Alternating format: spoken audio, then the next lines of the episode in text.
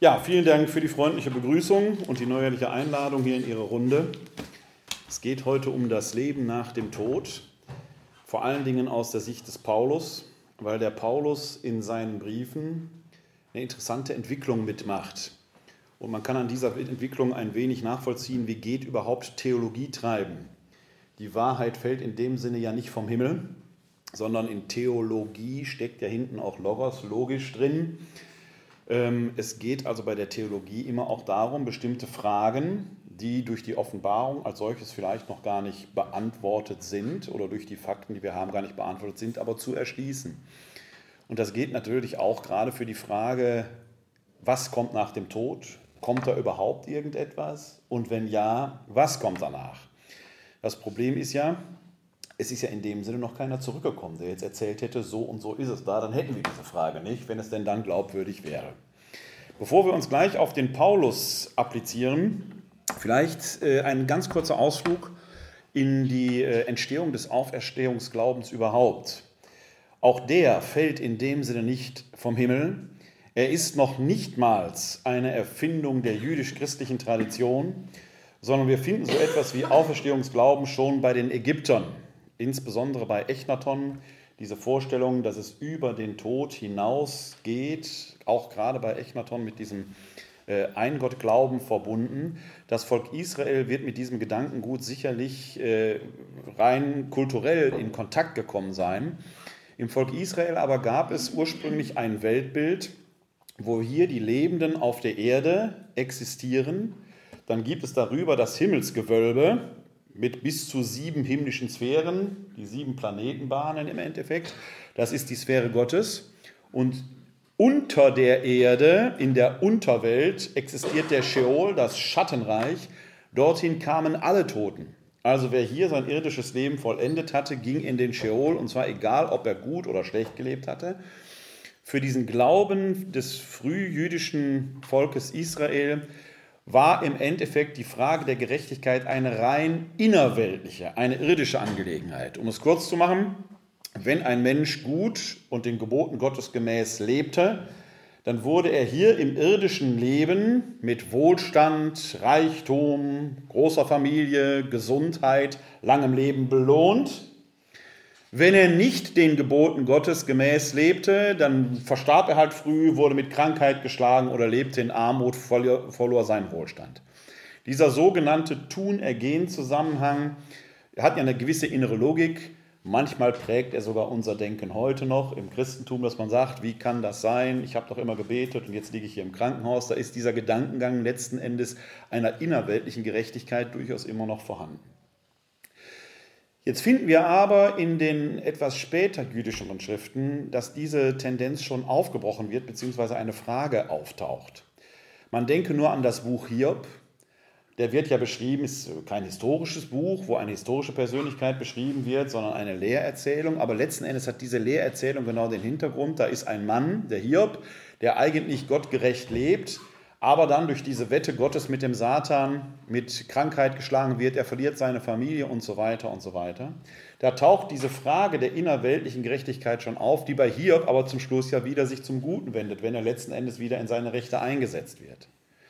Völlig durchbrochen wird es aber in der hellenistischen Zeit, und zwar insbesondere in der Zeit der Makkabäeraufstände. Wenn man in die Makkabäerbücher schaut, dann gibt es da die Erzählung von den sieben Söhnen, die sich sehr für den Willen Gottes eingesetzt haben, die den Tempel verteidigt haben, also etwas sehr ethisch Hochrangiges tun und trotzdem in jungen Jahren grausamst ihr Leben verlieren, weil die grausam zu Tode gefoltert werden. Das heißt, eine, in, ein innerweltlicher Ausgleich ist dort schlechterdings nicht mehr möglich. Und dieses Erleben dass Menschen ihr Leben für Gott hingeben, aber innerweltlich im Prinzip als Bestrafte erscheinen, führt theologisch zu der Schlussfolgerung, es muss eine über den Tod hinausgehende Gerechtigkeit Gottes geben, die aber eben nur möglich ist, wenn es ein Leben über den Tod hinaus gibt. Da entsteht im Judentum quasi diese logische Notwendigkeit, es muss ein Leben über den Tod hinaus geben, weil Gott sonst nicht der Gerechte wäre. Und da merken Sie schon, das ist erstmal eine theologische Notwendigkeit, die da postuliert wird. Die im Judentum übrigens dazu führt, dass sich im Wesentlichen zwei Richtungen ausprägen. Es gab Juden, die glaubten nicht an eine Auferstehung nach dem Tode. Und es gab jüdische Bewegungen oder Gruppierungen, die glaubten an eine Auferstehung nach dem Tode. Zwei Vertreter dieser Gruppierungen begegnen uns auch im Neuen Testament, und zwar zeitgenössisch zu Jesus. Da tauchen auf der einen Seite die Sadduzäer-Schriftgelehrten auf, das sind die, die nicht an die Auferstehung nach dem Tode glaubten, und die Pharisäer, die glaubten an die Auferstehung nach dem Tod. Das heißt, Jesus selbst trifft eigentlich in der pharisäischen Gruppierung, zumindest die frühen Christen in der pharisäischen Gruppierung, auf einen Nährboden, der zumindest intellektuell dem, was dort verkündet wurde, aufgeschlossen war. Und siehe da, im Neuen Testament, speziell in der Evangelienliteratur, begegnen einige relevante Pharisäer. Man denke nur an Nikodemus, das berühmte Nikodemus-Gespräch im äh, Johannesevangelium. Oder an Josef von Arimathea, von dem es heißt, er war im Hohen Rat, gehörte aber in die Gefolgschaft Jesu. Hoher Rat, das heißt, er muss Sadduzäer oder Pharisäer gewesen sein. Wenn er in die Gefolgschaft Jesu gehörte, wird Josef von Arimathea ein Pharisäer gewesen sein. Und selbst ein gewisser Paulus sagt von sich selbst, er sei Pharisäer gewesen. Ich reite da jetzt ein bisschen drauf rum, weil Pharisäerhaft bei uns oft so den Klang hat, äh, was Beleidigendes fast äh, hat. Das wird den historischen Pharisäern und den historischen Gegebenheiten nicht gerecht. Ja, es hat Pharisäer gegeben, mit denen Jesus im Widerstreit lag. Aber es gab offenkundig auch relevante Vertreter aus der pharisäischen Gruppierung, die in der Nachfolge Jesu, gerade nach seinem Tod und seiner Auferstehung, federführend im frühen Christentum waren, die uns namentlich bekannt sind. Man muss dort also nochmal deutlicher differenzieren. Und es ist überhaupt kein Wunder, dass just diese Menschen damals federführend waren, weil sie potenziell dieser Auf, diesem Auferstehungsglauben gegenüber aufgeschlossen waren. Sie glaubten eben an die Auferstehung nach dem Tode sodass die Verkündigung des vom Kreuzestod auferstandenen in sich erstmal kein besonderes Hindernis für sie war. Für Sadduzäre wäre das schon der Fall gewesen.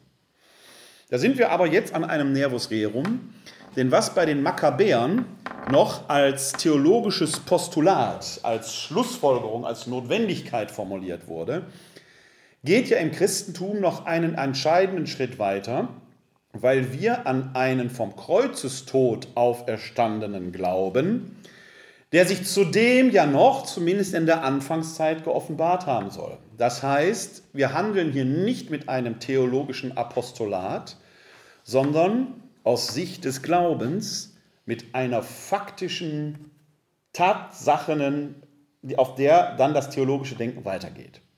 Jetzt muss man an dieser Stelle aber schon eine kleine Zäsur machen. Erstens, ist das überhaupt sinnvoll, dass man einen vom Tod auferstandenen glaubt und dann noch behauptet, der habe sich gezeigt? Ist ein bisschen steil die These. Ne? Wenn Sie morgen mal hier über den alten Markt in Barmen laufen und würden sagen, also ich habe da gestern meine Urgroßmutter wieder gesehen, die vor x Jahren gestorben ist, dann würden Sie entweder für große Erheiterung sorgen, sich im Tannenhof wiederfinden oder schlicht und ergreifend für Balabala erklärt werden. Wenn man heute damit durch die Gegend laufen würde, würden sie sich, sie würden wahrscheinlich nicht ernst genommen.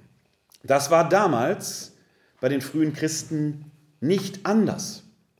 Wir singen zwar heute demnächst am Osterfest wieder, das Grab ist leer, der Held erwacht oder was weiß ich was für Lieder im Brustton der Überzeugung, ohne dass wir uns tatsächlich Rechenschaft darüber ablegen, ist das überhaupt intellektuell zu verantworten, was wir da machen? Oder ist das nur ein Märchen, wie manche uns ja unterstellen? Und diese Fragestellung ist nicht modern oder nachaufklärerisch. Nein, die Menschen vor 2000 Jahren waren doch nicht blöd. Die haben genau dieselben Fragen gehabt. Das heißt, ein Paulus, mit dem wir uns ja jetzt hier etwas näher beschäftigen wollen heute, musste erstmal den Skeptikern gegenüber beweisen, dass dieser Jesus von Nazareth von den Toten auferstanden war. Wie macht man das? gab ja keine Fotos, konnte ja nicht das leere Grab fotografieren, wie der herauskommt oder so. Es gab zudem noch einige Gerüchte, die in Umlauf waren. Matthäus Evangelium gibt es eine Notiz, seine Jünger hätten ihn aus dem Grab entfernt, um zu behaupten, er sei auferstanden. Das heißt, ein leeres Grab beweist nur, dass das Grab leer ist. Der kann ja weggenommen worden sein. Ne? Die Jünger könnten ihn entfernt haben, äh, äh, seine Gegner könnten ihn entfernt haben, um keine Wallfahrtsstätte zu haben. Ja? Das macht man heute noch so, wenn irgendwo welche Persönlichkeiten da sind, die gefährlich erscheinen, dann vermeidet man möglichst, dass man Gräber hat. Denken Sie nur an, ich will den Vergleich jetzt nicht zwischen Jesus und Osama bin Laden ziehen, ja?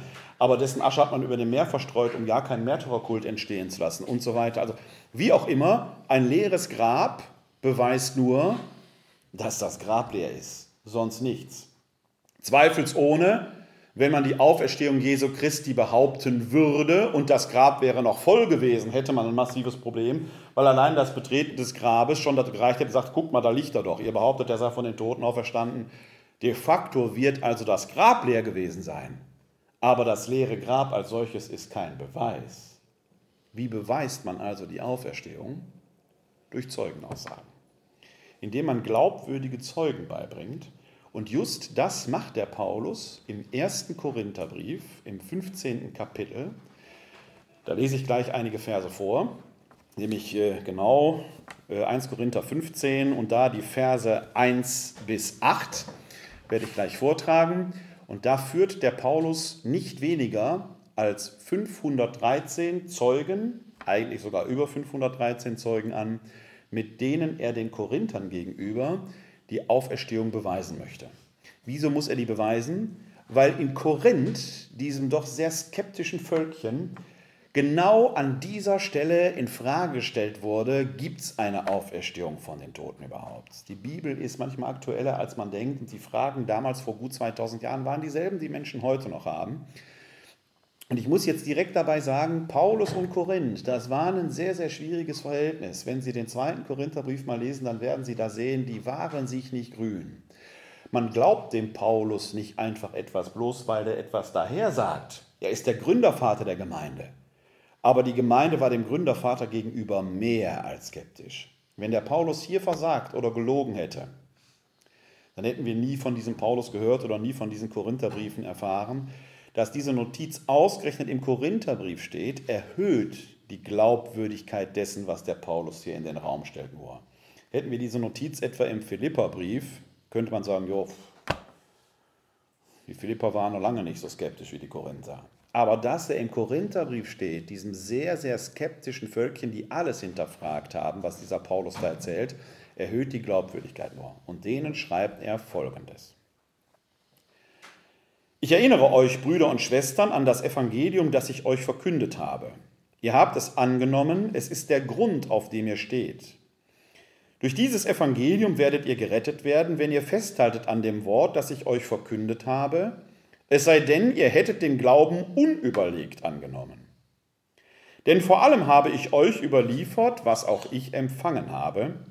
Christus ist für unsere Sünden gestorben gemäß der Schrift und ist begraben worden. Er ist am dritten Tage auferweckt worden, gemäß der Schrift, und erschien dem Kephas, dann den Zwölf. Danach erschien er mehr als 500 Brüdern zugleich, die meisten von ihnen sind noch am Leben, einige sind entschlafen. Danach erschien er dem Jakobus, dann allen Aposteln. Zuletzt erschien er auch mir, gleichsam der Missgeburt.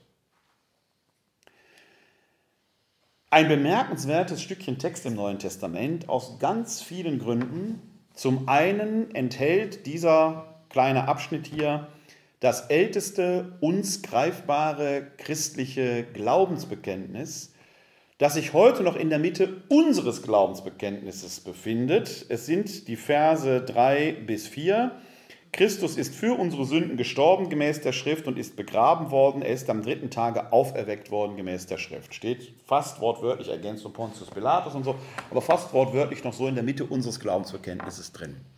Wir können dieses kleine Textfragment recht genau datieren. Nicht tagesgenau, aber zeitlich sehr eng eingrenzen. Warum? Der Paulus schreibt vorher in Vers 3, denn vor allem habe ich euch überliefert, was auch ich empfangen habe. Das heißt, dieses kleine Glaubensbekenntnis, was hier steht, hat nicht Paulus formuliert, er findet es schon vor, und zwar als er selber zum Christentum konvertiert. Ich will jetzt nicht mit chronologischen Fragen hier langweilen. Nach einer gängigen Chronologie ist Jesus im Jahr 30 gestorben. Das ist die sogenannte synoptische Chronologie, der auch ich anhänge. Es gibt noch die ornäische Chronologie, das hängt mit der Datierung des Pascha-Datums zusammen. Die synoptisch, also Mehrheitsmeinung, ich halte die auch für wahrscheinlicher. Nach der synoptischen Chronologie stirbt Jesus im Jahr 30 am Kreuz und er steht nach unserem Glauben von den Toten auf. Wir verdanken dem Paulus im Galaterbrief, dass er dort einige autobiografische Angaben macht. Und wenn man diese Angaben zurückrechnet, dann kommt man ungefähr darauf, dass sich die Bekehrung des Paulus zwischen 33 und 35 nach unserer Zeitrechnung ereignet haben muss. Also zwischen drei und fünf Jahren nach dem Kreuzestod und der Auferstehung Jesu Christi. Wenn der Paulus hier schreibt, und wir wissen ja, dass er nach seiner Bekehrung in Antiochien quasi in, die christlichen, in den christlichen Glauben noch eingeführt worden ist. Wenn der Paulus jetzt hier schreibt, ich habe euch überliefert, was auch ich empfangen habe, dann muss dieses kleine Textfragment, dieses urchristliche Glaubensverkenntnis zwischen 30 und 33, schrecklich 35 schon da gewesen sein. Es ist der älteste für uns greifbare Überlieferungsteil, den wir im Neuen Testament haben. Und wir können daran sehen, dass schon wenige Monate, vielleicht ein paar Jahre nach dem Kreuzestod Christi dieses Bekenntnis schon ausformuliert war. Das ist die Ursubstanz des christlichen Glaubens, von der Paulus wenige Verse später in den Versen 14 und 17 des 15. Kapitels im 1. Korintherbrief sagen wird, wäre Christus nicht gestorben und von den Toten auferstanden, unsere ganze Verkündigung wäre sinnlos und der Glaube wäre umsonst. Kreuzestod und Auferstehung sind die Basis, auf der der gesamte christliche Glaube und alles, was daraus folgt, aufbaut. Und zwar erstmal konfessionsunabhängig. Konfessionelle Unterschiede kommen viel, viel später. Das ist die Basis. Wer daran glaubt, ist Christ. Wer daran nicht glauben kann, aus welchen Gründen auch immer, ist eben kein Christ. Das ist die Demarkationslinie. Paulus betont vorher, ihr habt den Glauben doch nicht unüberlegt angenommen. Das heißt, der berühmte Satz, den man heute so häufig hört, das muss man einfach glauben, das ist kein Satz, den Paulus je gesagt hätte. Für Paulus ist klar, der Glaube hat was mit Erkennen zu tun. Ist auch eine Kopfsache, nicht nur. Auch eine Kopfsache. Es geht um Verstehen und Erkennen. Man muss das begründen können. Und dieses Begründen macht der Paulus jetzt, indem er Zeugen anführt. Er führt einen Zeugenbeweis für die Tatsächlichkeit der Auferstehung. Es hätten nach damaligem Maßstab juristisch zehn gerechte Männer genügt, die übereinstimmend etwas bezeugen, dann hätte die Sache als bewiesen gegolten. Gucken wir mal, wie der Paulus das macht. Dieser Jesus, der am Kreuz starb und von den Toten auferstanden ist, erschien nämlich dem Kephas, dann den Zwölf. Kephas ist der hebräische Name für Petrus, also die hebräische Variante für Petrus. Also er erschien zum ersten dem Petrus, dann den Zwölf. Hier fällt schon auf, die Maria von Magdala, die in den Evangelien so wichtig ist, spielt für den Paulus hier gar keine Rolle. Vielleicht, weil er sie nicht gekannt hat. Ja? Es gibt nämlich zwei Traditionsstränge im Neuen Testament, das ist vielen nicht bekannt. Der eine Traditionsstrang ist mit der, der mit äh, Maria von Magdala als Auferstehungszeugin und als erster. Und der zweite Traditionsstrang ist der, den wir hier haben, mit Petrus als erstem Auferstehungszeugen.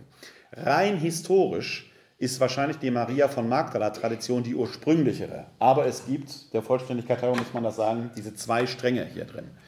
Er schien erst dem Kephas, dann den Zwölf. Wenn zehn gerechte Männer gereicht hätten, um etwas glaubwürdig zu belegen, wären wir doch an der Stelle schon fertig gewesen. Könnte man meinen.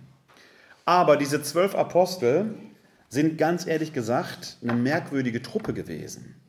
Da waren Widerstandskämpfer drunter, Zeloten, Donnersöhne, Fischer vom See Genezareth, ob man denen so vertrauen kann. Zudem waffentragend. Ne? So ein Fischer vom See Genezareth wie der Petrus hat im Garten Gethsemane bei der Verhaftung ein Schwert zur Hand. Wofür braucht ein Fischer ein Schwert? Ja, weil die gedacht haben, der möglicherweise gedacht haben, das Messiastum äh, des Jesus von Nazareth äh, ist ein rein irdisches. Hier geht es darum, die Römer aus dem Land zu werfen. Das war eher möglicherweise so eine Guerillatruppe. Wir heute haben aus denen so ganz hochhehre Männer gemacht. Ja? Hier rein historisch waren die vielleicht gar nicht so glaubwürdig, wie man gedacht oder denken mag, man hätte denen eben unterstellen können, die haben sich verschworen und behaupten, der sei auferstanden, was ja de facto, Notiz aus dem Matthäus-Evangelium, auch gemacht worden ist. Deswegen erwähnt der Paulus hier an dieser Stelle, Danach erschien er mehr als 500 Brüdern zugleich. Die meisten von ihnen sind noch am Leben, einige sind entschlafen. Danach erwähnt er nochmal den Jakobus und die zwölf, da haben wir nochmal die zwölf Apostel. Zum Schluss erschien er auch mir, also dem Paulus, gleichsam der Missgeburt. Paulus selber, für Paulus selber ist diese Schlussbemerkung ganz wichtig, weil er seinen eigenen Anspruch, Apostel wie die zwölf zu sein, eben aus der Begegnung mit dem Auferstandenen ableitet. Denn Apostel konnte man nur sein, wenn man dem Auferstandenen selbst begegnet war. Eigentlich, wenn man auch zur irdischen Lebzeit mit ihm zusammen war. Deswegen erwähnt Paulus sich zum Schluss auch. Aber diesem skeptischen Völkchen der korinthischen Gemeinde gegenüber kann er sich selber wohl schlecht als Zeugen anbieten. Er fühlt sich hier rein, der Vollständigkeit halber, aber er weiß genau, dass er selber jetzt nicht der Hauptgewährszeuge sein kann. Deshalb liegt das Hauptargument auf diesen über 500 Brüdern zugleich. Das ist der entscheidende Moment, dass er den über 500 Brüdern zugleich erschienen ist. Nicht nacheinander, da könnte ja jeder irgendwas erzählen. Nein, zugleich. Über 500 können sich nämlich nicht verschwören. Wenn ich Ihnen sage, ich vertraue Ihnen ein Geheimnis an, da dürfen Sie nicht weitererzählen. Bin ich davon überzeugt, dass einige von Ihnen vor Stolz platzen, ein Geheimnis zu haben, dass Sie es morgen doch weitererzählen, wenn natürlich unter dem Siegel der Verschwiegenheit erzählt sich weiter. Als Papst Franziskus zum Papst gewählt worden ist, gibt es ein schönes Bonmot, dass er nach seiner Wahl, wie das bei Papstwahlen so üblich ist, in die sogenannte Tränenkammer geführt wurde. Dort liegen drei päpstliche Gewänder in den Größen Small, Middle, Large, je nachdem, man weiß ja vorher nicht, wer gewählt wird. Dann kleidet er sich an Normalerweise bekommt man dann die Mozetta, das ist dieses pelzbesetzte rote äh, Schulter, dieser Schulterumhang und so weiter angelegt. Da soll er gesagt haben, das möchte ich nicht, die Zeit der Karnevaliade ist vorbei. 120 Kardinäle, gut 120 Kardinäle sind nebenan in der Sixtinischen Kapelle. Von dieser Begebenheit gibt es 120 verschiedene Versionen, die zudem dahingehend speziell sind, als dass der Papst mit dem Kammerdiener alleine in der Tränenkammer ist. Das heißt, eigentlich kann das keiner hören. 120 Würdenträger erzählen 120 verschiedene Versionen. So ist das bei uns Menschen. Ja? Wenn der Paulus hier sagt, über 500 Brüdern zugleich, merken Sie, wie schwierig das ist, was der hier behauptet.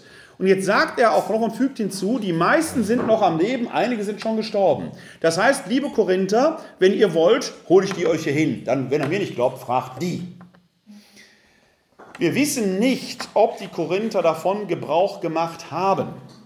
Ich persönlich glaube aber, dass die danach geforscht haben, aufgrund dieser beiden Korintherbriefe, die wir da haben und der konfliktiven Situation des Paulus mit den Korinthern, werden die sich da vergewissert haben. Das heißt, was hier geführt wird, ist letzten Endes ein überdimensionierter Zeugenbeweis für die Tatsächlichkeit der Auferstehung, von der wir im Jahr 2019 immer noch sagen können, ja, die 500 können wir aber nicht mehr fragen. Das stimmt.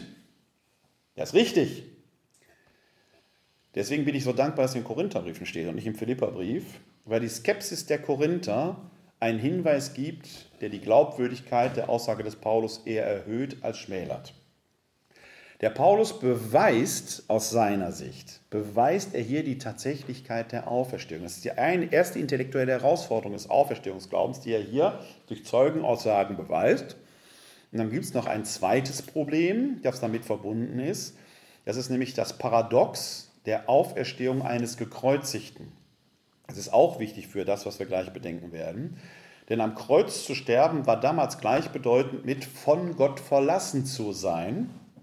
Wenn es aber überhaupt eine Auferstehung vom Tode gibt, die Paulus ja hier durch Zeugen belegt hat, dann kann die doch nur Gott gewirkt sein. Nur Gott ist dazu in der Lage, einen Toten wieder zum Leben zu erwecken. Dieser klar, ein Gott, der ein ganzes Weltall gemacht hat, der kann auch einen Toten zum Leben erwecken. Jetzt merken Sie das Paradox. Der von Gott verlassene ist von Gott gerettet worden. Das ist ein Paradox, was zu der Frage führt, wer ist dieser Jesus von Nazareth? Das ist ein ganz eigenes Thema, diese christologische Frage, die bei uns Christen dann in das Bekenntnis mündet, wahrer Gott und wahrer Mensch, ist eine andere Frage. Aber es steht letzten Endes deutlich im Mittelpunkt, wer ist Jesus von Nazareth, dass dieses geschieht. Gott ist in ihm gegenwärtig. Gott will uns damit ein Signal senden.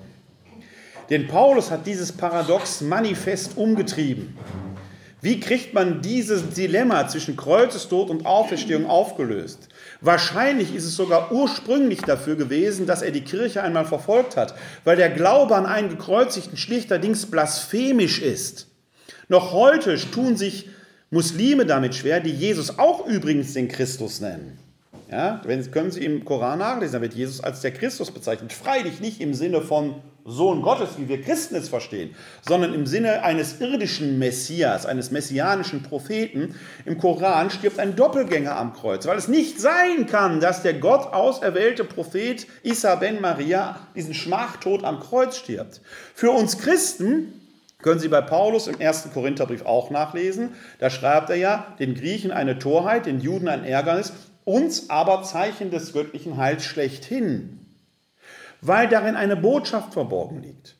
Und das, was den Paulus möglicherweise in seiner Zeit der Verfolgung umgetrieben hat, die aus der, seiner damaligen Sicht Blasphemiker zu verfolgen, wird für ihn dann zu einer fundamentalen Erkenntnis, auf die er speziell in Galater, im Römer und im zweiten Korintherbrief ausführlich zu sprechen kommt. Im zweiten Korintherbrief löst er dieses Dilemma nämlich mit folgendem bemerkenswerten Satz auf. Wenn Sie den nachlesen wollen, finden Sie im 2. Korintherbrief Kapitel 5, Vers 21. Da schreibt er, er hat den, der keine Sünde kannte, für uns zur Sünde gemacht, damit wir in ihm Gerechtigkeit Gottes würden. Ein super Satz. Ich lese den nochmal vor, den muss man sich auf der Zunge zergehen lassen. Er hat den, der keine Sünde kannte, für uns zur Sünde gemacht, damit wir Gerechtigkeit Gottes würden in ihm. Jetzt muss man erstmal erklären, was ist überhaupt eine Sünde. Wir heute haben nämlich ein sehr spezielles, eigentlich unbiblisches Verständnis davon. Für uns ist Sünde, wenn wir Gummibärchen naschen, bei Rot über die Ampel fahren, wenn wir irgendwas Böses getan haben. Das ist nicht Sünde, das wäre Schuld oder etwas, für das man Verantwortung übernehmen muss. Sünde ist der Zustand der Absonderung von Gott, der Zustand des Gottgetrenntseins. Deswegen kann Paulus sagen, er hat den, der keine Sünde kannte. Ist klar, wenn Gott in Jesus präsent ist, jetzt mal unabhängig in welcher Weise, ja, wenn Gott in Jesus präsent ist, dann kann der die Sünde nicht kennen, weil Jesus nicht von Gott getrennt ist. Für uns zur Sünde gemacht. Ja, wenn der Kreuzestod der Tod der Gottverlassenheit ist, dann ist das eine sehr vornehme Umschreibung für den Kreuzestod, damit wir Gerechtigkeit Gottes würden in ihm. Man könnte das modern paraphrasieren, dass der Paulus folgendes meint. In Jesus identifiziert sich Gott total mit unserem menschlichen Schicksal, um uns erstmal zu zeigen, ihr seid gar nicht von Gott getrennt. Diese Verbindung zu Gott ist da. Wir können die nicht, den Gott nicht sehen, aber er ist da.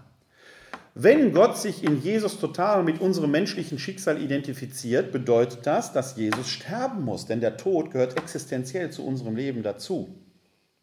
Jetzt stirbt Jesus aber nicht irgendeinen Tod, so was weiß ich, im Schlaf oder sowas, sondern er stirbt den schlimmsten aller denkbaren Tote, den Tod der Gottverlassenheit. Gott identifiziert sich also im wahrsten Sinn des Wortes mit allen Menschen, und zwar ausnahmslos. Und jetzt gebietet die Logik, wenn diese Identifikation schon bis in die tiefsten Tiefen des Todes hinein gilt, dann gilt das doch jetzt umgekehrt auch für das Schicksal des Jesus von Nazareth, der eben von den Toten aufersteht. Darin liegt der Kern der Offenbarung Gottes in Jesus Christus, der uns zeigt, ihr alle werdet zu Gott kommen. Ihr alle werdet zu Gott kommen, damit wir Gerechtigkeit Gottes würden in ihm. Und zwar auch die, die verdient hätten, am Kreuz zu sterben. Er holt alle Menschen raus. Die Tür zu Gott steht auf. Jeder kann ohne Vorbedingung durch diese Tür gehen, egal wer er ist, egal was sie getan hat. Jeder und jede kann durch diese Tür gehen, ohne Vorbedingung, außer vielleicht einer einzigen. Es wird niemand gestoßen und gezerrt. Man muss schon hindurchgehen wollen. Das ist die Botschaft Kreuzestod und Auferstehung Jesu Christi. Taucht sofort natürlich so eine Frage auf. Wenn das stimmt, dass alle zu Gott kommen, dann ist das doch eigentlich völlig wurscht, wie wir hier auf der Welt leben. Dann können wir doch die Sau rauslassen. De facto haben die Korinther genau diesen Schluss daraus gezogen. Können Sie im ersten Korintherbrief nachlesen. Söhne heiraten ihre Mütter, man geht in, in, weiter zum Götzendienst, isst Götzenopferfleisch, die Armen hauen, die Reichen hauen die Armen übers Ohr und so weiter und so weiter. Auf diese Fragestellung der Gerechtigkeit Gottes, wir wollen ja Gerechtigkeit Gottes werden, kommen wir gleich nochmal zu sprechen.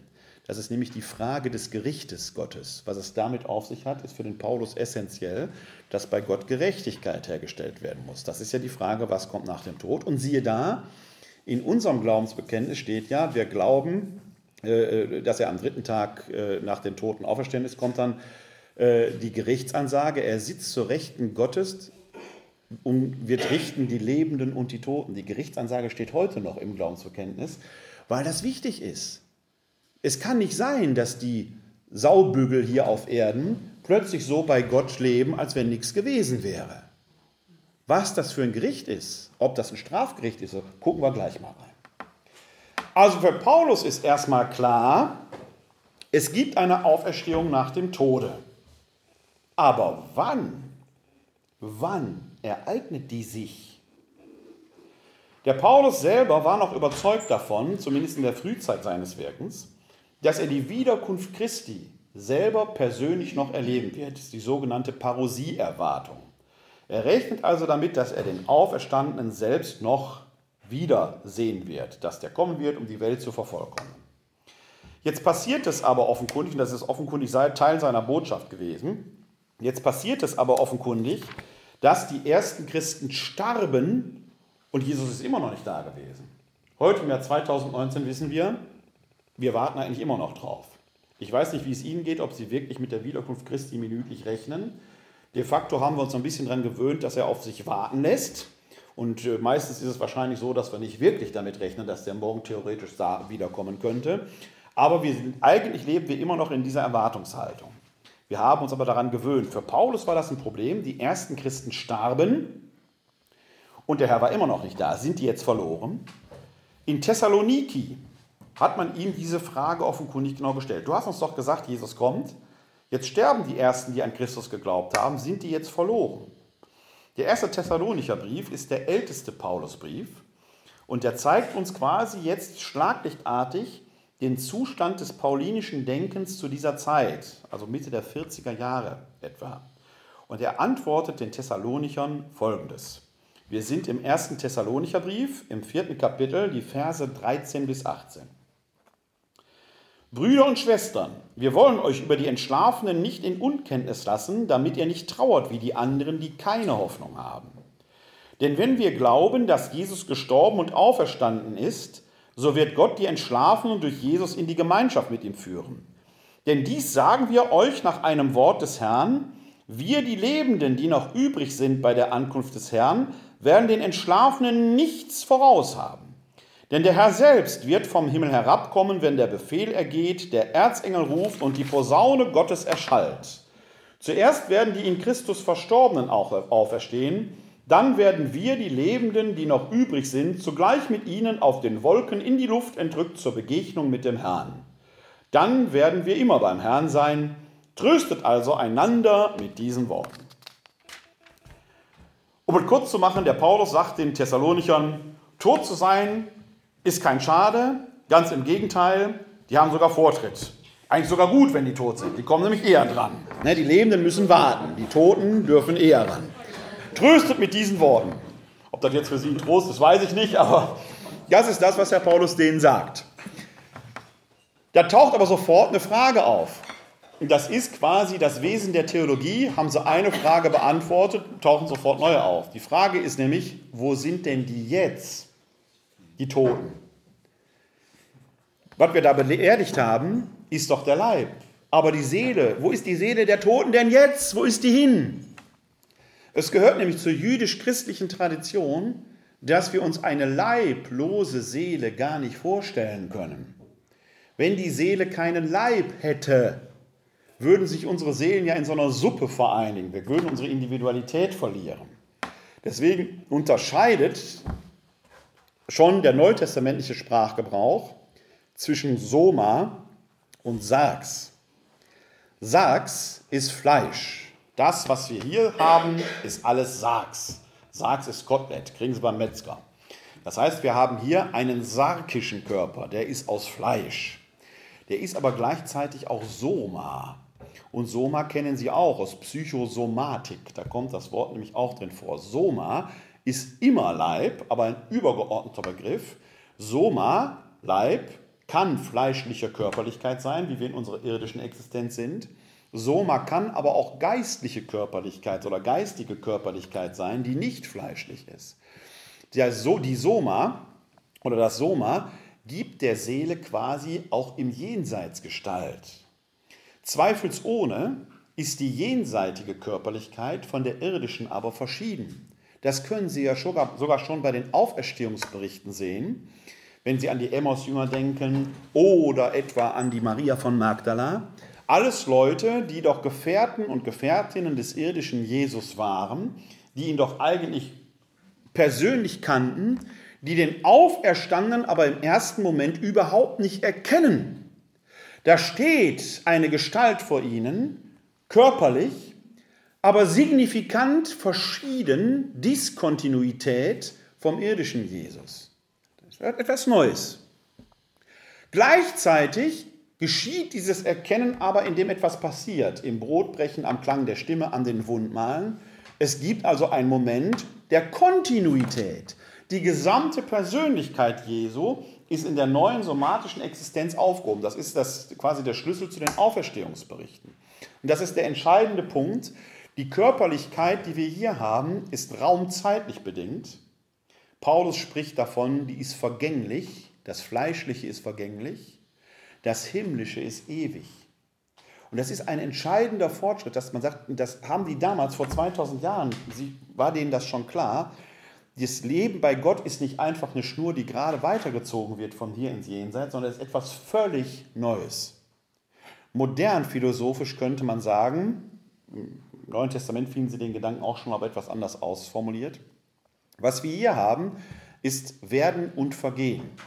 Wenn wir gleich am Ende dieses Abends durch diese Tür da hinten gehen, werden wir zwei Stunden älter geworden sein. Man sieht uns das nicht an, aber de facto sind wir zwei Stunden älter geworden.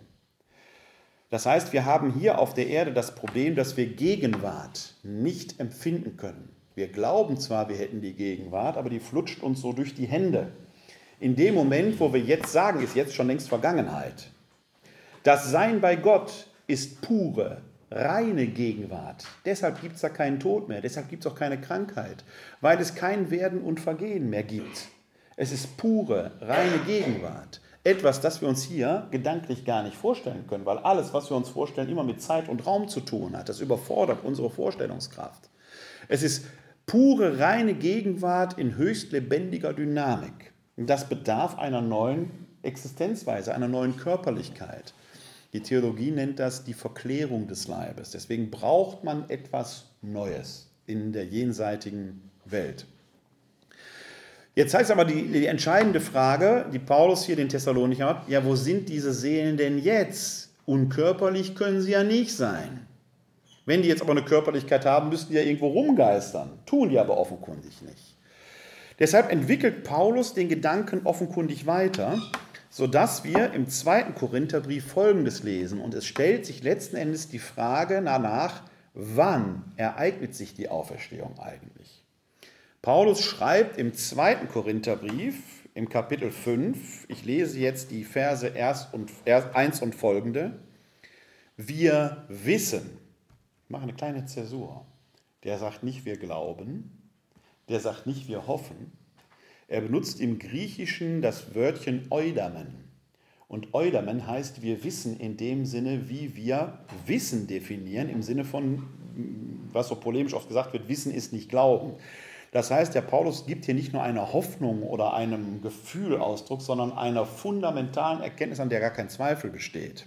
Zumindest aus seiner Sicht. Ist ja klar, er hat den Auferstandenen ja gesehen. Für ihn besteht da gar kein Zweifel dran.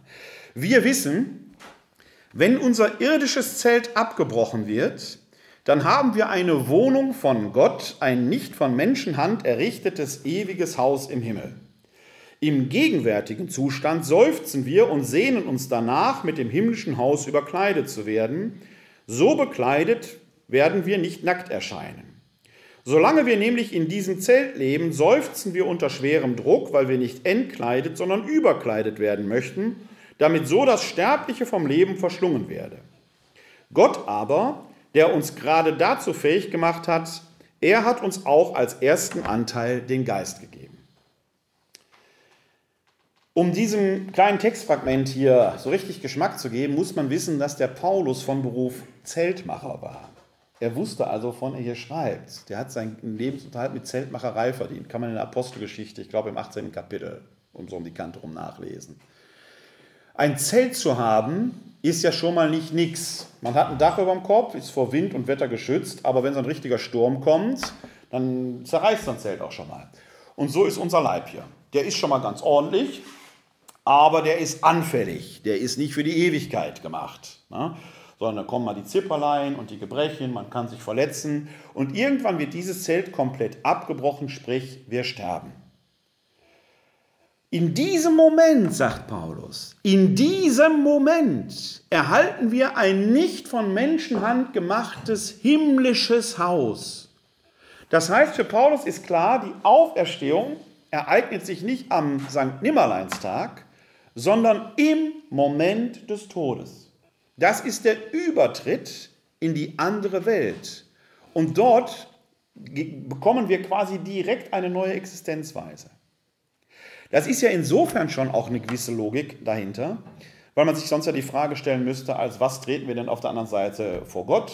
Als der, der wir gerade hier, diese Gestalt, die wir gerade hatten, als 80-Jähriger, als 10-Jähriger. Nein, wir bekommen eine völlig neue Behausung, in der aber unsere gesamte Identität aufgehoben ist. Klammer auf. Spricht Jesus dem Schächer am Kreuz nicht zu, heute noch wirst du mit mir im Paradies sein? Was ja ganz konsequent sagt, die Auferstehung hat sich nicht am Ostersonntag ereignet, sondern im Moment des Kreuzestodes Jesu. Und siehe da, in der orthodoxen Tradition ist der Kar-Samstag, der Tag der Höllenfahrt Christi, ein Gedanke, den wir Katholiken zumindest mit der Grablegung so ein bisschen verschämt irgendwie auch haben. Das heißt, Jesus steigt hinunter in die Unterwelt, um dort die versprengten Seelen herauszuholen. Denn die Frage steht ja im Raum, was ist denn mit denen, die vor Christus gelebt haben? Sind die verloren? Nein, die rettet Jesus. Sie müssen also orthodoxe Ikonen anschauen die das in Bilder fassen. Da steht der Auferstande vor so einem aufgesprengten Grab, um ihn herum eine Menschenmenge und er reicht so in das Grab hinunter und zieht zwei nackte Gestalten, ein Männchen und ein Weibchen heraus, die haben beide einen Apfel in der Hand, Adam und Eva. Der holt also alle aus der Unterwelt heraus. Da haben sie genau wieder diesen Gedanken, es werden alle zu Gott geführt. Alle sollen in die himmlischen Sphären hineinkommen. Die Frage der Gerechtigkeit steht nach wie vor im Raum. Kommt gleich. Das muss der Paulus auch beantworten. Tut er auch später. Jetzt ist aber erstmal klar, der Paulus fasst das hier in ein Bild. Die Unterschiedlichkeiten der Existenzweisen. Das hier ist von Werden und Vergehen gekennzeichnet. Es ist vergänglich. Die himmlische Existenzweise ist von Unvergänglichkeit gekennzeichnet, ist also viel stabiler. Und der Übertritt selber macht im Prinzip die Auferstehung. Der Tod ist aus dieser Sicht nichts anderes als eine Art Neugeburt. Wir haben nur keinen Zugriff zu dieser anderen Sphäre. Ist aber auch nicht verwunderlich. Als wir noch im Leib unserer Mütter waren, hatten wir alles. Wir wurden durch eine Nabelschnur versorgt, es war weich, vor Stößen gesichert. Man hatte so eine Ahnung, man hörte irgendwas, dass da dumpf klang, da sowas vielleicht schon in unsere Ohren, aber wir konnten das nicht einordnen. Hätte man uns damals gefragt, Wollt ihr hier raus? Hätten wir wahrscheinlich gesagt, wieso? Ist doch alles da, was wir brauchen.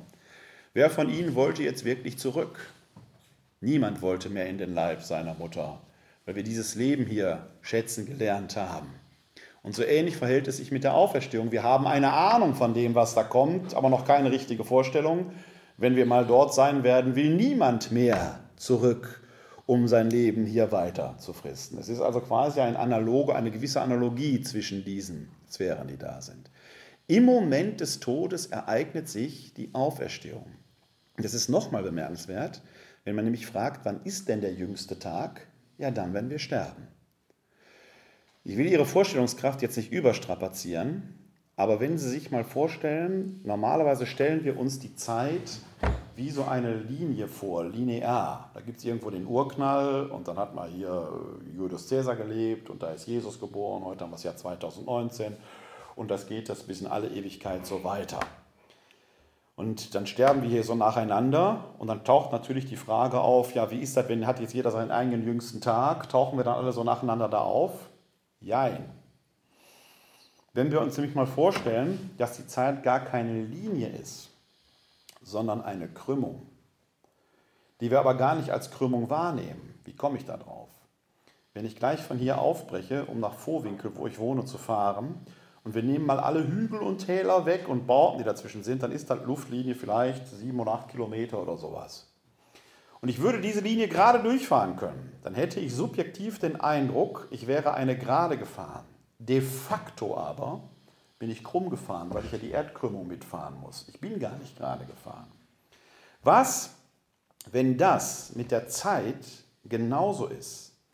Wenn die Zeit gar keine Linie ist, sondern eine Krümmung, könnte man sich so vorstellen, Gott hat quasi beim Urknall, bildlich verstanden, mit dem Finger in so einen Teich getippt und jetzt entsteht durch diesen Impuls eine Welle, die hat eine Kreisbewegung. Auf dieser Welle surfen wir in der Zeit und auf dieser Welle gibt es ein Nacheinander. Ne? Da gibt es das Jahr den Urknall und das Jahr Null und jetzt das Jahr 2019.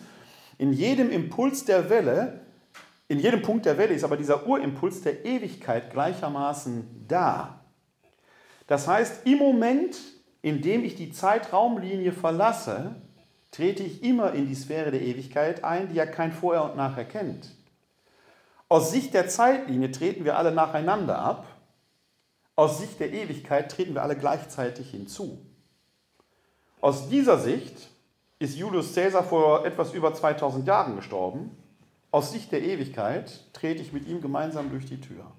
Das ist die gedankliche Herausforderung des christlichen Auferstehungsglaubens, dass man Zeit und Ewigkeit zusammengedacht kriegen muss. Das ist nicht ganz leicht, gestehe ich zu.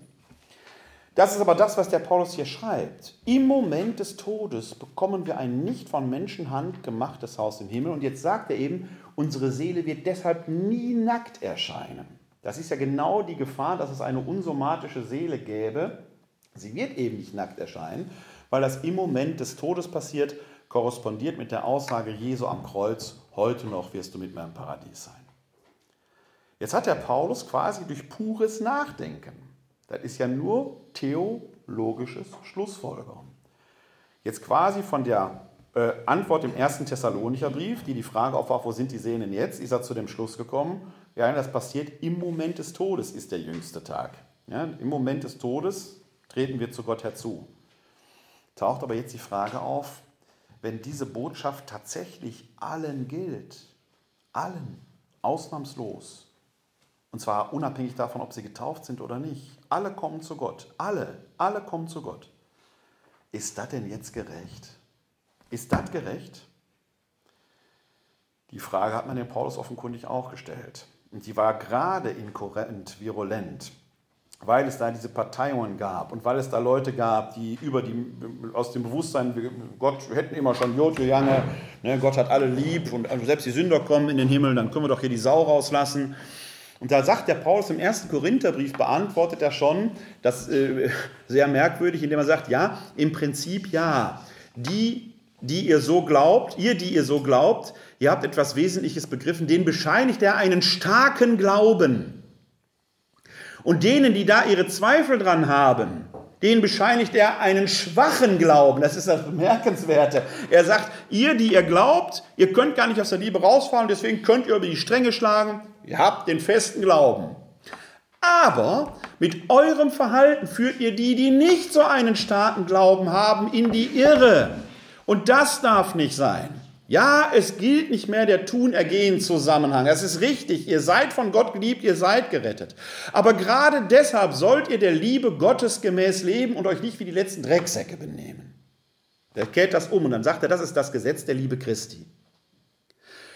Und mit Blick auf die Ewigkeit ist das von Bedeutung, denn er schreibt hier im zweiten Korintherbrief, Kapitel 5, Vers 10, wenige Verse, nachdem er jetzt quasi hergeleitet hat, die Auferstehung ereignet sich im Moment des Todes, schreibt er folgenden Satz, denn wir alle müssen vor dem Richterstuhl Christi offenbar werden, damit jeder seinen Lohn empfängt für das Gute oder Böse, das er im irdischen Leben getan hat. Erstmal stellt er fest, wir alle müssen offenbar werden. Er bleibt dabei, alle kommen vor den Richterstuhl Christi. Alle kommen in den Himmel. Ja, alle, ohne Ausnahme. Aber wir müssen offenbar werden. Da bleibt nichts verborgen. Nichts. Alles. Wir ganz, der sieht uns an und wir können nichts zurückhalten. Und wir werden den Lohn empfangen für das Gute oder Böse, das wir im irdischen Leben getan haben. Lohn, nicht Strafe. Ist auch schon mal bemerkenswert. Es gibt keine Strafe von Strafe, ist hier nirgendwo die Rede. Wie können wir uns das denn vorstellen? Der Paulus greift hier ein Bild auf, das er den Korinthern gegenüber im ersten Korintherbrief schon mal erwähnt hat. Und es ist interessant, dass immer wieder diese Baumetaphorik erwähnt wird. Vorhin hatten wir ja hier irdisches Zelt, himmlischer Bau. Und im ersten Korintherbrief schreibt er im dritten Kapitel die Verse 10 bis 17 folgendes. Und er beschreibt dann nichts weniger als eine Vorstellung in metaphorischer Weise, das ist wichtig, in Metaphern, wie diese Gerechtigkeit im Himmel aussehen kann. Er schreibt dort folgendes: 1 Korinther Kapitel 3 Verse 10 bis 17. Der Gnade Gottes entsprechend, die mir geschenkt wurde, habe ich wie ein weiser Baumeister den Grund gelegt. Ein anderer baut darauf weiter. Aber jeder soll darauf achten, wie er weiterbaut. Denn einen anderen Grund kann niemand legen als den, der gelegt ist, Jesus Christus. Ob aber jemand auf dem Grund mit Gold, Silber, kostbaren Steinen, mit Holzheu oder Stroh weiterbaut, das Werk eines jeden wird offenbar werden, denn der Tag wird es sichtbar machen, weil er sich mit Feuer offenbart. Und wie das Werk eines jeden beschaffen ist, wird das Feuer prüfen. Hält das Werk stand, das er aufgebaut hat, so empfängt er Lohn. Brennt es nieder, dann muss er den Verlust tragen. Er selbst aber wird gerettet werden, doch so wie durch Feuer hindurch.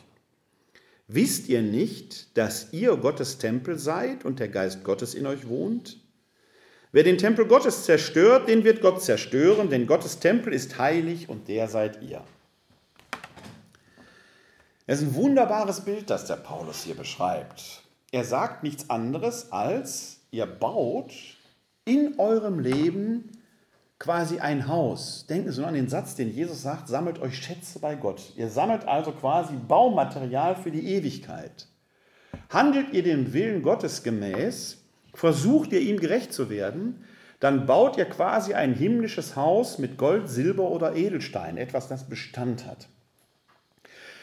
Handelt ihr nicht so dem Willen Gottes gemäß, dann baut ihr mit Holz, Holz oder Stroh. Jetzt sitzt dieser Jesus auf dem Richterstuhl. Wir alle treten vor ihn hin und müssen jetzt quasi unser Lebenswerk ihm hinhalten. Und Jesus schaut uns an. Jetzt kann man sich das vorstellen, dieser Blick ist wie Liebe, die wie Feuer brennt.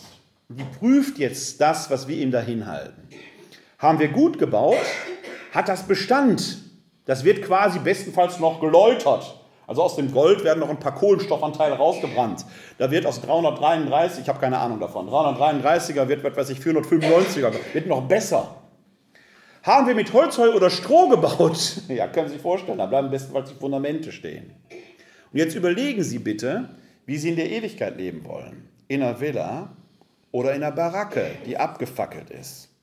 Sie selbst aber werden immer gerettet werden. Sie bleiben da. Um das Bild mal auf eine andere Ebene zu holen, modern zu spannen, wenn ich das jetzt mit meinen Worten formulieren würde, dann würde ich sagen, ah, ich fange anders an. Ich habe das mal einem Gynäkologen erzählt und der Gynäkologe sagte, ja, dann könnte der Himmel wäre so ein bisschen wie ein Krankenhaus in diesem Krankenhaus werden alle gut versorgt. Ja? Äh, da gibt es natürlich eine Teppichabteilung, sprich für die Privatversicherten. Das ist für die ganz Heiligen. Ne? Die Einzelbettzimmer, Zeitungen, Fernseher und so weiter. Die Normalos, das sind wahrscheinlich alle wir so, ne? die meisten von uns. Die Normalos, wir sind ganz gut versorgt, zwei oder drei Bettzimmer, aber Linoleumboden, man muss sich auf Fernsehprogramm einigen. Einige liegen auf dem Flur, kommt der Arzt aber auch vorbei und gibt einige, die sind im Keller, ganz unten, wo es zieht, werden aber medizinisch versorgt. Also es gibt ein Ranking, eine Stufe da drin. So wird die Gerechtigkeit hergestellt. Alle werden versorgt, aber quasi in unterschiedlichen Zuständen. Mein Bild ist mir persönlich etwas angenehmer, weil den Himmel mir als Krankenhaus vorzustellen passt mir nicht. Mein Bild vom Himmel ist eher ein gutes italienisches Restaurant. Da gibt es jetzt die besten Tische mit super Aussicht. Ne? Da gibt es das leckerste Essen. Dann gibt es natürlich die Tische, die wird man gut versorgt. Es gibt Kellner, das sind die, die hier auf Erden schon alles gehabt haben, die dürfen jetzt bedienen, aber die kriegen natürlich auch zwischendurch mal was zu essen. Und einige stehen draußen und drücken sich die Nase am Fenster platt. Ne? Da bringt auch mal jemand was raus, aber denen geht es jetzt dann nicht so gut. Ja? Auch da gibt es alle, alle werden gerettet, aber es geht den Leuten unterschiedlich. So könnte man sich das vorstellen. Aus diesem Bild ist übrigens mal die Fegefeuervorstellung entstanden. Feuer, das läutert und prüft. Es ist keine Strafe. Da wird etwas noch besser gemacht. Ich bin ja ein Kind des Ruhrgebietes. Ich komme aus der Stadt Essen, aus Altendorf. Und ich habe die ähm, Kruppfabriken noch gesehen, die Hochöfen und die Zechentürme, kann ich so eine Kindheitserinnerung kann ich sehen. Ich weiß, dass der Stahl lange geläutert werden muss, damit er gut ist. Ich bin katholisch. Ich habe bis heute nicht verstanden, warum manche Katholiken dafür beten, dass, die Leute schnell auf dem Fegefeuer rauskommen. Nein, man muss lang da drin bleiben, damit man besonders, besonders stark wird. Das ist, ein, das ist etwas Gutes, was da passiert. Das ist keine Strafe. Ja? Das ist dieses Feuer der Liebe Gottes. Und ich habe das mal in einem Bild am eigenen Leib erfahren.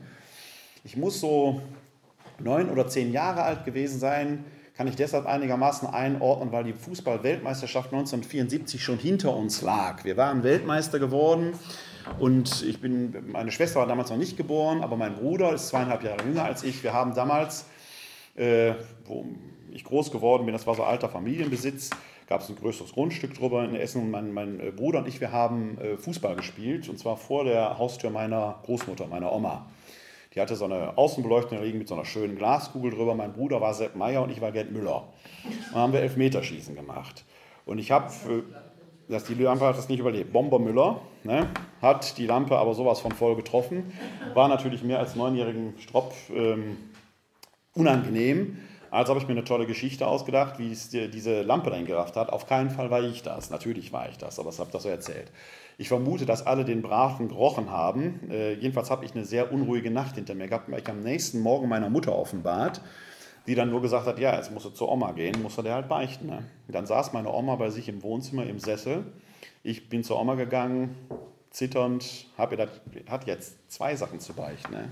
Punkt eins, ich habe die Lampe kaputt gemacht und ich habe gelogen, ich habe dich beschissen. Ich habe es nur nicht besser, ich habe es schlimmer gemacht. Und dann hat es hat nie eine Strafe gegeben, weil die Strafe war, da zu stehen, diese peinliche Situation zu haben. Und mit Verlaub, das kann man so ein bisschen aufs jüngste Gericht übertragen. Meine Oma ist jetzt der liebe Gott und ich bin das arme Sünderlein, ich muss mich jetzt ehrlich machen vor ihr. So, und wenn ich jetzt mein Lebenshaus diesem lieben Gott dahin halte und da ist Gutes gewesen, dann kann ich hoch erhobenen Hauptes, selbst wenn da so ein paar Erker jetzt nicht so ganz gut gebaut sind, kann ich hoch erhobenen Hauptes rausgehen. Habe ich schlecht gebaut, werde ich diese Liebe Gottes gar nicht annehmen können. Wie soll, bitteschön, wenn das stimmt, was der Paulus schreibt, was ich Ihnen hier sage, dann sind Saddam Hussein, Josef Stalin, Adolf Hitler sind da oben. Wie, oh weia, genau. Wie soll ein Adolf Hitler diesem liebenden Gott angesichts alleine von sechs Millionen Juden, die er ins Gas geschickt hat, lassen wir die Millionen und Abermillionen Toten in den Weltkriegen, die er auf dem Gewissen hat, nicht außen vor, aber allein die sechs Millionen Juden. Kann er die Liebe Gottes überhaupt annehmen? Kann er diesem Gott überhaupt in die Augen schauen? Nein. Er hat sich die Hölle bereitet. Das ist kein Ort, in den man geschickt wird. Es ist dieser Zustand, die liebenden Hände Gottes zu sehen und sie aus Scham nicht annehmen zu können. Die Hölle ist in ihm. Dieses Dilemma hat sich dieser Mensch oder haben sich diese Menschen in diesem Leben geschaffen, wenn wir dieses Bild des Paulus jetzt zu Ende denken und anwenden. Der Paulus schreibt hier nichts weniger als Gott will jeden retten, aber nicht jeder kann sich retten lassen. Und da entsteht eben dieser Zustand in der Ewigkeit, der höllenhaft ist, der aber nicht von Gott kommt, sondern der von diesem Menschen kommt. Gott will immer wieder sagen, ich will dich, aber es, dieses Dilemma ist schlichterdings an dieser Stelle nicht auflösbar. Wenn sie aber, so, sagt Ihnen der Begriff Gaußsche Normalverteilung etwas. Ja, war früher in den Heften, in den Klassenarbeiten, konnte man die über Notenspiegel sehen. Gaußsche Normalverteilung sagt, wenn Sie Noten von 1 bis 6 haben und eine Klassenarbeit wurde geschrieben, es waren wenig Einsen, wenig Sechsen, das meiste irgendwo zwischen 2 und 4, dann war die Aufgabenstellung gut. Haben Sie viele Einsen und im Prinzip keine Fünfen und Sechsen, war es zu einfach. Haben Sie fast nur Fünfen und Sechsen und wenig Einsen, war es zu schwer. Also war quasi eine Feedback-Möglichkeit für den Lehrer, war die Aufgabenstellung angemessen. Ne? Wenig super, wenig ganz schlecht, das meiste Mittelfeld. So ist das bei uns Menschen in der Ewigkeit auch. Die wenigen werden ganz super heilig sein. Also Häuser aus purem Gold in der Ewigkeit möglich, aber tendenziell unwahrscheinlich. Häuser aus nur Stroh, bei einigen sicherlich, aber nur ganz, ganz wenige. Die meisten, wir haben wahrscheinlich gutes Fachwerk mit stabil, bewohnbar in der Ewigkeit, ne? mal mit mehr, mal mit weniger Holz. Also wir werden da ganz gut durchkommen. Ja? In diesem Setting muss man sich das vorstellen. Es wird einige wenige Menschen geben, die in der Ewigkeit vor Gott stehen, wo Gott retten will, die sich aber aus Scham nicht retten lassen können. Die bereiten sich selber ihr Gericht. Deshalb kann Paulus hier von Lohn sprechen, nicht von Strafe. Deshalb spricht er hier in 1 Korinther 3 davon, äh, dass da jemand seinen Verlust zu tragen hat, er selbst aber wird gerettet werden, so wie durch Feuer hindurch. Der langen Rede kurzer Sinn.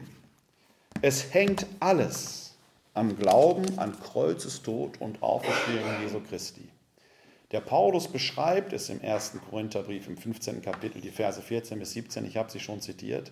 Das ist die Basis, auf der alles aufruht. Das ist das Fundament des christlichen Glaubens schlechthin. Bei Paulus spielt Trinitätstheologie noch gar nicht so die Rolle, aber all das Christologie und so weiter entwickelt sich aus diesem Glauben der Auferstehung des Gekreuzigten. Und es ist eben nicht egal, dass es ein Gekreuzigter ist. Für Paulus ist klar, der musste am Kreuz sterben. Nur dann macht sich diese allumfassende, dieser allumfassende Heilswillen selbst bis in die tiefsten Tiefen des Kreuzestodes hinein, macht das überhaupt sinnvoll. Da heraus entsteht für den Paulus die Klarheit, im Moment des Todes geschieht die Auferstehung. Alle Menschen werden vor den Richterstuhl Christi geführt, der die letzte Gerechtigkeit Gottes aufrichtet. Wenn Gott der Gerechte ist, dann muss es diese Gerechtigkeit über den Tod hinaus geben. Wenn Gott der Gott der Liebe ist, dann will er alle Menschen retten, aber es muss eine gerechte Barmherzigkeit sein. Deshalb lohnt es sich, hier auf der Erde den Willen Gottes zu erfüllen. Sie wollen doch in einem ordentlichen Häuschen wohnen da und nicht in der Wellblechbude. In diesem Sinne, arbeiten Sie dran. Vielen Dank.